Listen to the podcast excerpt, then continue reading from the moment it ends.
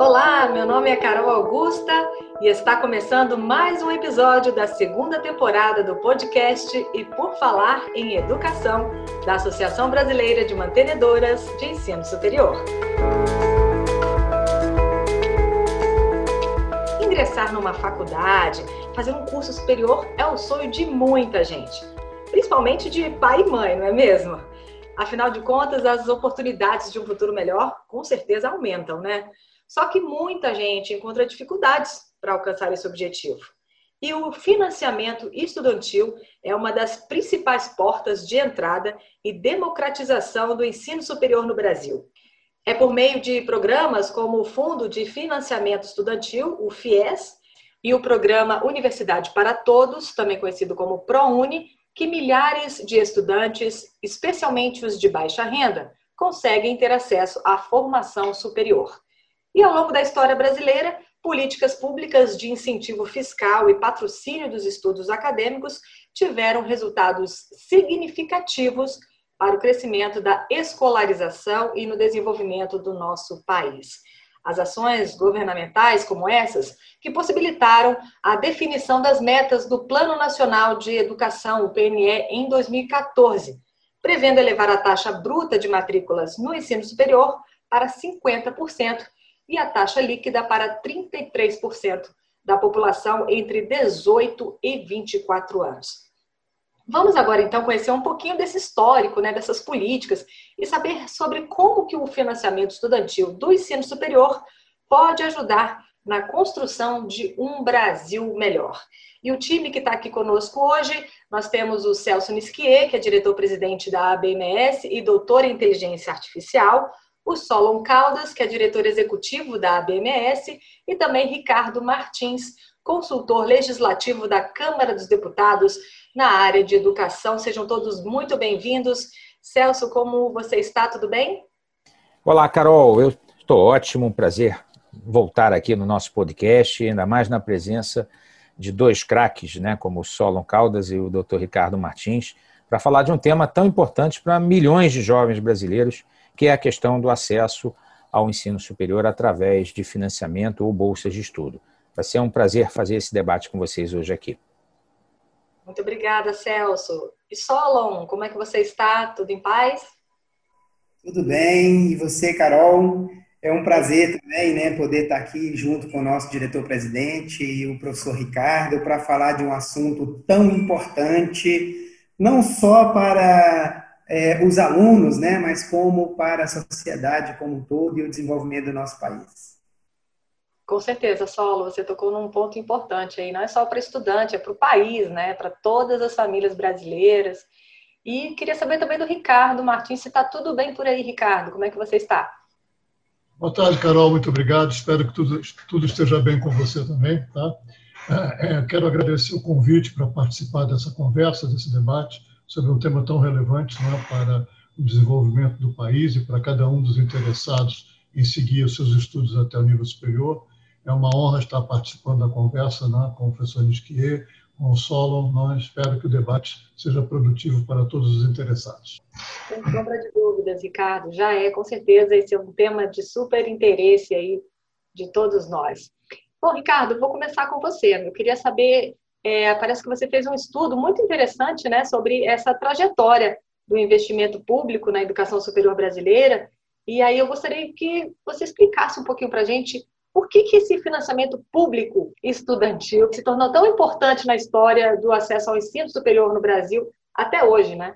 Obrigado, Carol. Realmente é, é, eu tive a satisfação de desenvolver um estudo a convite da própria BNS, né, não é, do, um estudo histórico não é, do financiamento da educação superior no Brasil, com vistas a fazer uma análise do panorama atual, do quadro atual e de perspectivas de propostas para o aperfeiçoamento desses mecanismos. Né?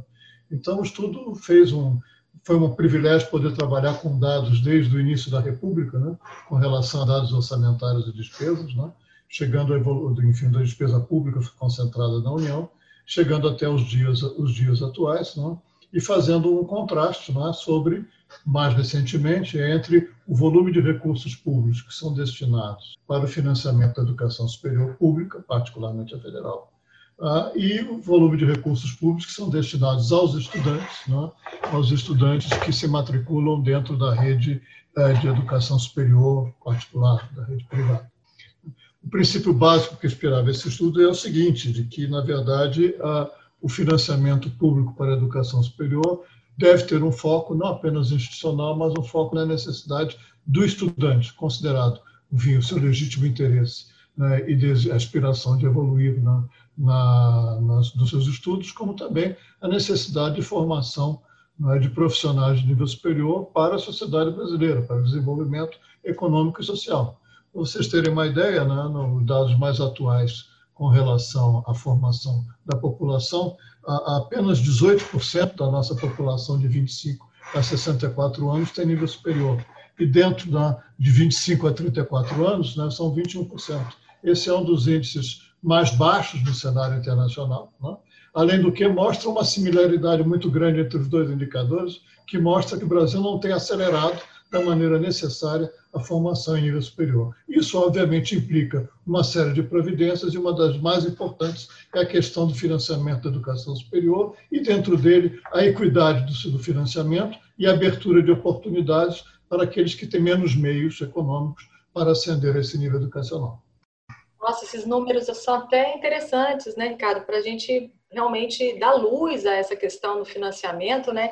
E qual o retrato disso em termos de ganhos para o país? Né? Você falou que a gente está muito atrasado em relação aos outros países, creio eu que são países mais desenvolvidos, mas a partir do momento que o país adota é, políticas voltadas justamente para esse financiamento, o que, que traz de retorno para a gente? Né?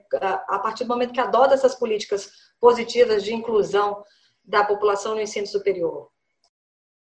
Não tem a menor dúvida de que a existência de um volume cada vez maior, de uma quantidade maior de pessoas com nível de qualificação superior, é? contribui e acelera o desenvolvimento é? é? econômico e social. Quer dizer, a análise do cenário internacional demonstra que os países que lograram maior desenvolvimento têm, e até desenvolvimento mais acelerado, têm taxas muito superiores não é? Não é de profissionais, de pessoas formadas com nível superior no contingente da sua população. Vou citar apenas um exemplo, embora obviamente a escala populacional seja bem menor do que a nossa, mas vou citar o exemplo da Coreia do Sul, né, que tem um desenvolvimento econômico extraordinário, que tem 50% da sua população de 25 a 64 anos com nível superior e 70% da sua população de 25 a 34 anos com nível superior. Isso é uma, um, um volume extraordinário né, de pessoas, que foi feito num período também extremamente curto de tempo, em função de políticas claras né,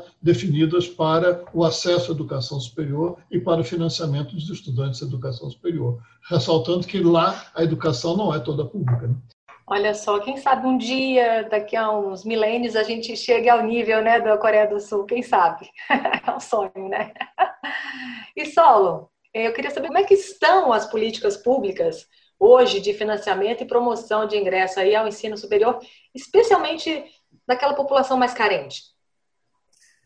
Olha, as políticas públicas de acesso à educação superior, né? Hoje nós temos duas no país, que é o financiamento estudantil e o ProUni.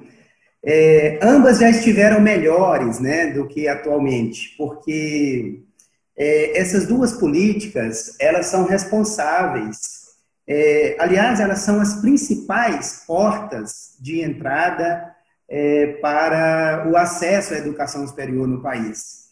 E, atualmente, sobretudo, o financiamento estudantil, ele sofreu muitas mudanças e acabou tendo prejudicado o seu acesso. Né? Então, nós tivemos, por exemplo, em 2014, 732 mil contratos firmados pelo financiamento estudantil. E agora, em 2020, nós tivemos 47 mil, por exemplo, né? Então, é, veja que houve uma redução drástica né, no número de financiamento estudantil e isso acaba prejudicando muito, sobretudo, Carol, esses alunos mais carentes, né? É, essa classe econômica menos favorecida economicamente, que, como você falou, precisa de um incentivo, né? precisa de ter uma oportunidade para ter acesso à educação superior. E todas essas mudanças, ela veio trabalhando né, na contramão dessa situação, né? Então, lá atrás, o financiamento estudantil ele foi pensado como uma política pública de inclusão social.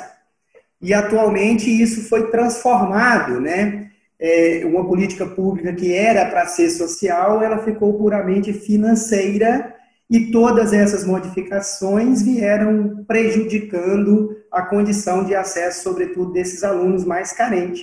E acontece que, é, de um lado, né, ficam aí vários alunos que precisam de um financiamento estudantil para ter acesso, e do outro lado, fica muitas vezes sobrando vagas dentro do sistema e essa conta não fecha, né? E não fecha porque há alguns entraves na forma do acesso.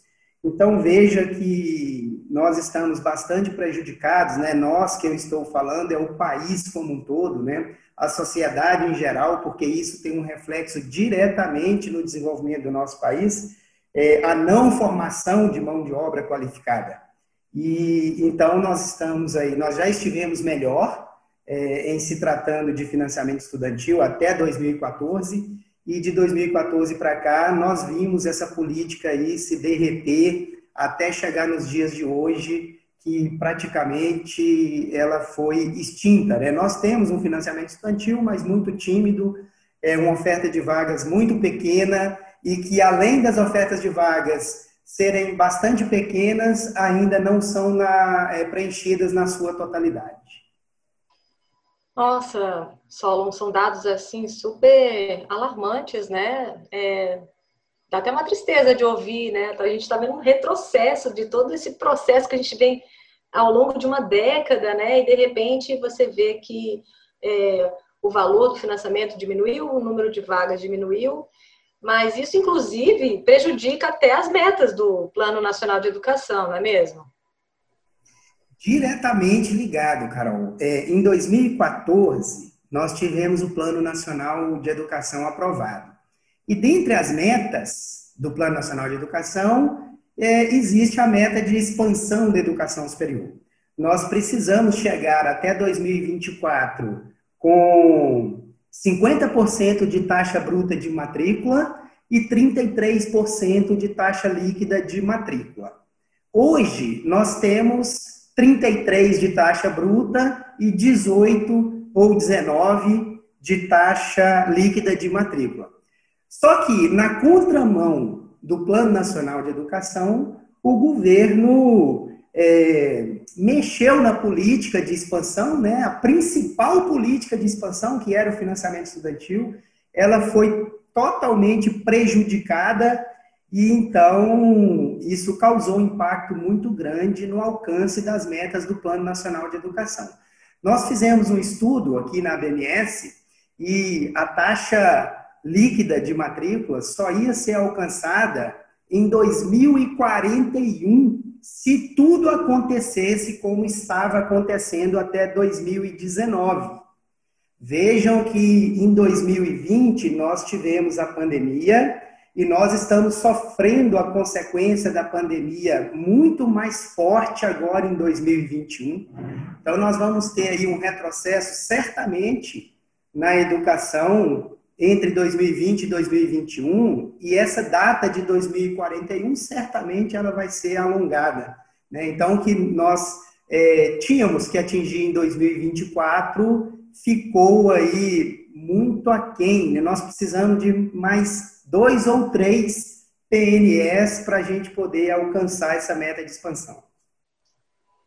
Obrigada, Solo. Professor Celso, e aí o que, a BMS pode fazer, o que, tem feito aí junto ao governo federal para tentar manter esses programas de financiamento estudantil? Olha, Carol, primeiro eu queria dizer que esses números que o Solon está trazendo aqui, eles são assustadores, né? Eles é, desenham um cenário de um verdadeiro apagão da mão de obra no futuro. E, e também um, uma coisa preocupante é da elitização do ensino superior. Porque, veja, uma faculdade de medicina, hoje, que é uma mensalidade caríssima, ela é, permitia uma, um acesso né, das camadas menos favorecidas a um curso de medicina através do FIES. É, hoje, sem a presença mais forte de um financiamento estudantil, só, só vai estudar medicina quem pode pagar. Então a gente acaba, até porque muitas, né, não existem muitas vagas nas universidades públicas, então a gente acaba também trazendo não só o risco é, de, de, de, né, de, falta de mão de obra para o futuro, né, por, é, por queda na própria base de alunos hoje é, ingressantes, mas também uma certa elitização, o que não é bom para a diversidade e para o futuro é, socioeconômico do país. A BMS está na trincheira da, da ação. Vou dar um exemplo concreto agora de uma ação da BMS através do Fórum das Entidades Representativas da Educação Superior Particular. É, nós intercedemos junto com outras entidades e conseguimos uma emenda à PEC emergencial preservando o ProUni, porque havia o risco é, nessa medida, né, nessa, nesse projeto de emenda constitucional, de reduzir verbas para programas tão importantes quanto o ProUni. Nós, através do, do senador Isalci, Lucas, do senador Roberto Rocha, é, nós intercedemos e conseguimos manter o ProUni é, intacto a partir desse, dessa, dessa, dessa ameaça de corte. Então, a BMS está na trincheira, atenta, é, sempre para as possibilidades não só de preservar, para preservar o que nós temos, mas também para melhorar e ampliar, é, através de estudos e propostas que nós é, estamos elaborando e, e sempre é, produzindo esses estudos, levando às autoridades e aos formuladores das políticas públicas é, uma visão é, melhor, evoluída, aprimorada das políticas públicas do FIES e do ProUni. É, Celso, é preciso mesmo essa articulação política mesmo para alertar os congressistas né, do que estão votando ali e, de fato, o impacto que isso tem para a sociedade. Porque muita gente fala em PEC emergencial, aí fala que é um auxílio de 250 reais, mas não percebe que isso traz uma série de consequências, inclusive para a saúde e educação, né?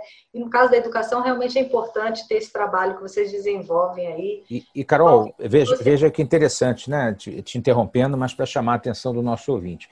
Quer dizer, nós precisamos ajudar, obviamente, aqueles que estão numa situação de emergência, é, mas a gente não pode fazer isso às custas do futuro do país. E, e, e fazer, é, assim, é, aprovar o auxílio emergencial e cortar o ProUni é um contrassenso, porque a gente está salvando o presente, mas matando o futuro. É preciso salvar o presente, claro, mas é importante também imaginar um Brasil pós-pandemia que vai precisar de jovens, jovens de todos os estratos sociais, que façam cursos superiores de qualidade que possam contribuir para o crescimento eh, do país, porque o Brasil vai sair dessa situação, não há dúvida, é uma questão de tempo. Mas para que a gente possa minimizar né, o esforço para recuperação econômica, nós precisamos investir na melhor é, produtividade da nossa mão de obra, na melhor qualificação da nossa mão de obra, e para isso a educação. Não inventaram ainda nada melhor do que a educação para melhorar a qualidade da mão de obra e melhorar a produtividade do país e, consequentemente, promover um desenvolvimento econômico com sustentabilidade. Eu queria complementar aqui o que o professor Celso está falando, né? Até porque passou um filme aqui é, na minha cabeça com relação ao financiamento estudantil também. É, eu estava presente, representando a ABMS, né, numa reunião que houve no Ministério da Educação, é, com então ministro da Educação, Fernando Haddad, em 2010, quando houve uma reformulação do financiamento estudantil. Então, é, naquela ocasião, houve redução de taxa de juros, aumento de prazos de carência e de amortização. E esse novo formato de financiamento estudantil atingiu em cheio a classe C e D. Então, permitiu né, que essas classes menos favorecidas pudessem é, ter acesso à educação superior. E por que, que eu estou falando isso? Realmente a gente precisa de rever né, essa política de acesso à educação superior no nosso país. É, o que está errado no financiamento estudantil, por exemplo, é, é, é, o formato da política, né? é a política como um todo. Ela precisa de ser totalmente reformulada de forma que ela atenda a necessidade é, do nosso jovem e não é, para atender aí a requisitos fiscais e é, outros pontos aí financeiros que são interessantes apenas para o governo. No Brasil, para vocês terem uma ideia, né, nós temos quatro pesos e quatro medidas de acesso à educação superior. Hoje, nós temos aí a classe A e B, que estuda de graça nas universidades públicas, Nós temos as bolsas do ProUni, né, que correspondem a 50% ou 100%, e isso é totalmente gratuito para o aluno que consegue ter acesso ao ProUni.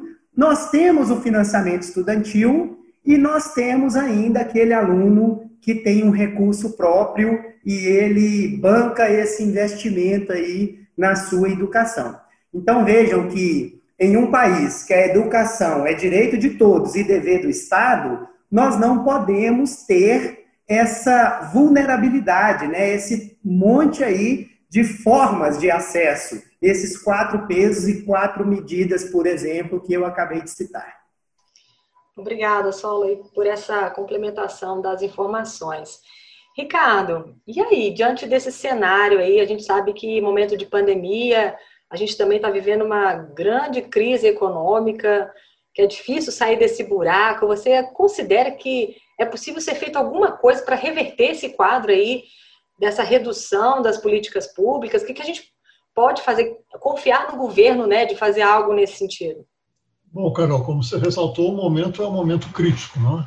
Então, talvez seja um momento para a oportunidade de se pensar, talvez não para imediatamente, mas para um tempo um pouquinho mais adiante, não é? a formulação e a implementação de uma política de financiamento da educação superior não é que venha a ter um, dois, duas, uma dimensão muito clara de equidade, não é? de equidade. Não é? Então, nessa direção, eu acho que é o tempo de se fazer essa formulação de fazer uma discussão com a sociedade, com os atores interessados, uma política, penso eu, provavelmente nem todos pensarão como eu, mas o meu pensamento é no sentido de que essa política tem que ter como foco o financiamento do estudante, tá certo? financiamento do estudante, e o foco da equidade no financiamento do estudante de acordo com a sua necessidade. Então, nós temos hoje um sistema dual de financiamento da educação superior. Temos a gratuidade para uns, é? que está espelhada não só na rede pública, né, na rede pública em geral, né, federal, estadual e algumas municipais, não, e uma gratuidade integral ou parcial através do ProUni, não, com as bolsas. Não. E temos o financiamento subsidiado através do FIES, que, como o, o, o Solo e Benjamin já colocaram, está em regime de redução né, progressiva dos contratos assinados. Então, nós temos que pensar numa política que contemple duas questões independentemente, esse é meu pensamento, independentemente, e sem mexer com a gratuidade constitucional do ensino público, porque esse é um outro debate, né? Historicamente polêmico, né? mas enfim, que haja para estudantes com o mesmo perfil, né, que estão nas públicas e que estão nas particulares, o acesso à gratuidade integral ou parcial, conforme as suas necessidades. E para estudantes que têm condição de participar do seu financiamento, uma nova modalidade de financiamento estudantil que seja mais atrativa né, para os estudantes, com corresponsabilidade né, na, do governo que subsidia, né, né, do Estado, que do poder público, das instituições de educação superior que são interessadas em ter esse aluno, em ter esse estudante, né? e, e, do aluno também, do próprio aluno, né? talvez desde o início né? da, da, da, sua da, digamos, do financiamento concedido, para que marque o seu compromisso né? acadêmico e financeiro com o subsídio que ele estiver recebendo. Então, são duas linhas importantes que são complementares. Você vai me perguntar, isso é um custo muito grande? Bom, com relação às gratuidades e às bolsas, etc., eh, seria alguma coisa, né, uma estimativa primeira, que precisa ser revista, 3 bilhões e pouco de reais por ano. Isso é um número bom, primeiramente, à primeira vista é um número grande, mas do ponto de vista do volume não é, de recursos alocados é, para a educação e o volume de recursos alocados para a educação superior como um todo é um número relativamente modesto. É. Claro que agora é difícil falar esse, a respeito desses números, né? mas quem sabe daqui a, à medida que esse momento crítico passe, isso venha a ser cada vez mais palatável. E com relação à questão do FIES, já temos ali uma mudança que pode ser sinalizada no sentido de tá, dessa, dessa tripartição de responsabilidade que torne o FIES mais atrativo, porque alguma razão está havendo, obviamente, como já foi colocado, para que o número de contratos assinados e o interesse dos estudantes seja cada vez mais declinante. Né? Claro que isso tem a ver também com a crise econômica, mas possivelmente tem alguma coisa a ver também com o desenho em si do próprio programa. Né?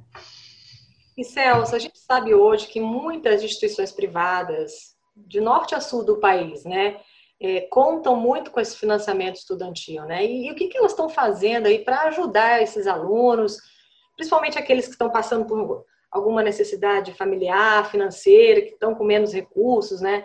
É, não só para entrarem, mas também é, para se manterem, né? Estudando, né? Já começou um curso e agora? Como é que está a situação?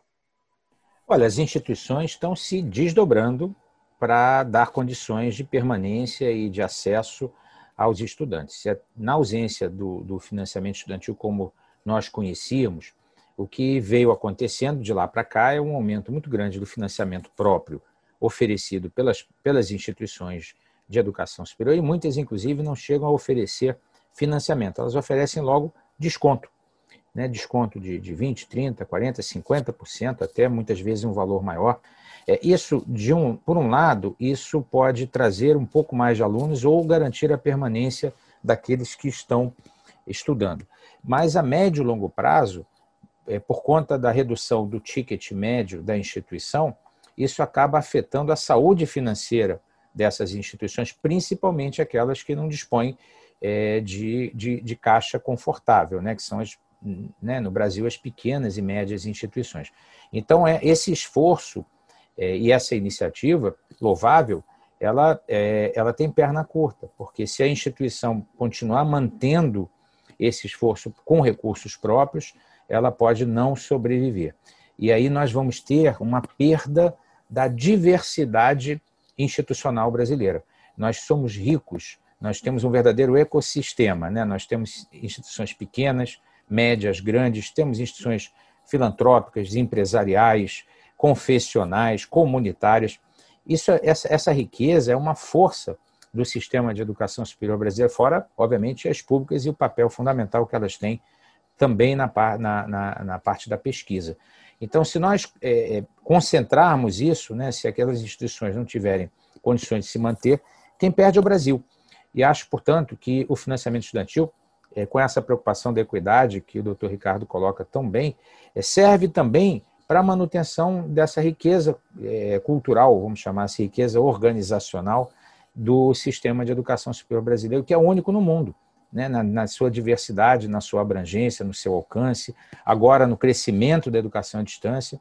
Então, eu, a minha preocupação, quer dizer, meu louvor né, às instituições que se sacrificam e oferecem essas condições para os seus estudantes, mas a minha preocupação é, é pelo futuro dessas mesmas instituições. Por isso que nós, na BMS, temos trabalhado, inclusive, é, em pedidos de linhas especiais de financiamento, linhas de crédito, linhas de crédito junto a, a, aos fomentadores eh, de inovação, como a FINEP, por exemplo, que as, instituições possam se preparar para a transformação digital que vai acontecer, já está acontecendo nesse momento eh, de, de, vamos assim, de pandemia, já preparando a volta. Então, por tudo isso é que nós estamos atentos para que né, ajudemos as instituições nesse momento crítico que elas passam.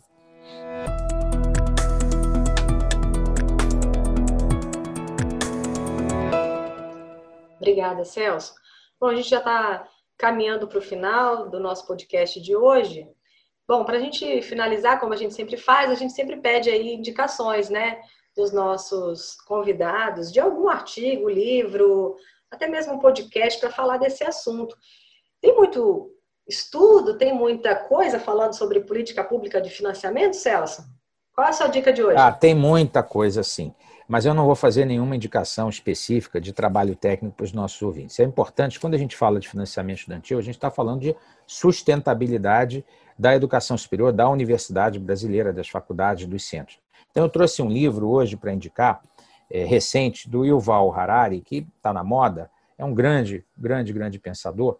Ele escreveu um livro chamado Notas sobre a Pandemia. Na verdade, são entrevistas que ele deu a respeito da pandemia. E numa delas ele deixa muito claro o papel das universidades no pós-pandemia, principalmente na formação profissional e na, e na, produção científica e disseminação científica. Né? Ele considera que é, uma das grandes prejudicadas nesse debate todo ideológico, equivocado, é a ciência.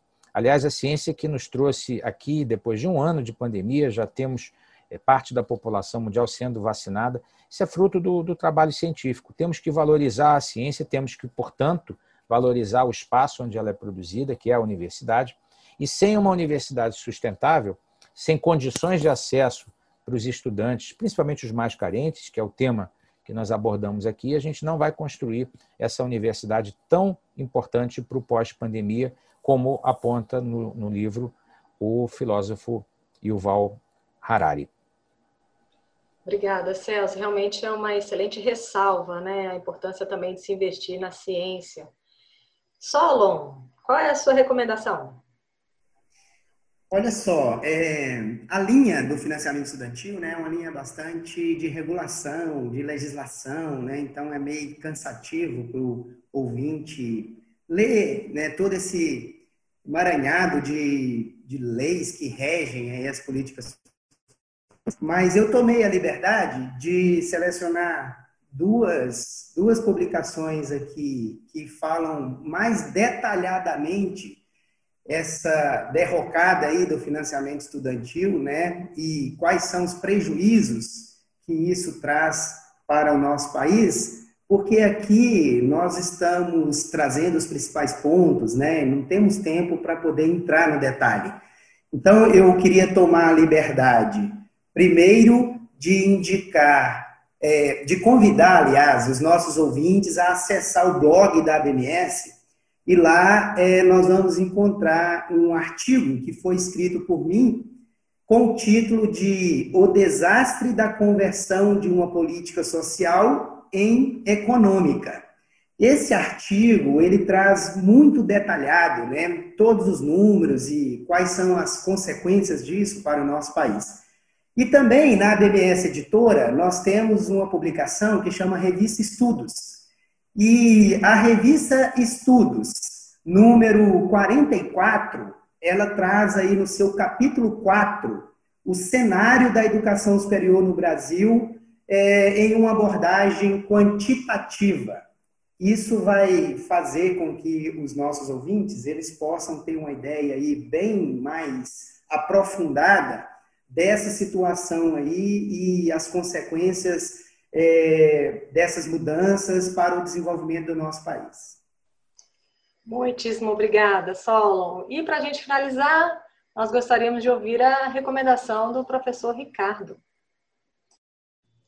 Bom, eu não vim exatamente preparado para essa recomendação, mas, enfim, de toda forma, aqui pensando, eu queria primeiro sugerir aqueles que são interessados num panorama mais geral é, do financiamento da educação superior no Brasil, embora já tenha sido publicado há um ou dois anos, dois anos eu penso, é um estudo que está disponível na página da, da, das publicações digitais da Câmara de Deputados, do estudo Conselho de Altos Estudos, do CEDES, CEDES, da Câmara dos Deputados, é um estudo que foi publicado, um caderno sobre financiamento da educação superior, que faz uma revisão histórica e faz um levantamento dos seus principais problemas e faz, inclusive, uma comparação entre modelos adotados em diferentes países. Né? Né? Então, isso talvez seja uma coisa interessante. E também peço, então, ao leitor interessado que aguarde, né? uh, para um futuro não muito remoto, a publicação de um estudo que faz, digamos, a discussão dessas alternativas na, da, de financiamento da educação superior numa visão prospectiva, que eu espero que dentro em breve também seja publicado pela BMS. Né? É isso aí, professor Ricardo. Estaremos ansiosos aqui esperando essa publicação, né? E sempre com otimismo, né? Torcendo para que a gente consiga realmente reverter toda essa situação. Bom, queria agradecer mais uma vez ao Ricardo, ao Celso, ao Solon por essa participação nesse podcast. E você também que nos ouviu até agora, nós lembramos que todas essas indicações ficam disponíveis no site da BMS também nos links ficam aqui descritos no nosso episódio. E você sempre pode contribuir conosco, com o nosso podcast, dando suas sugestões, mandando pauta para a gente. É só mandar um e-mail para eporfalar educação@abms.org.br. Um grande abraço e até o próximo podcast. Tchau!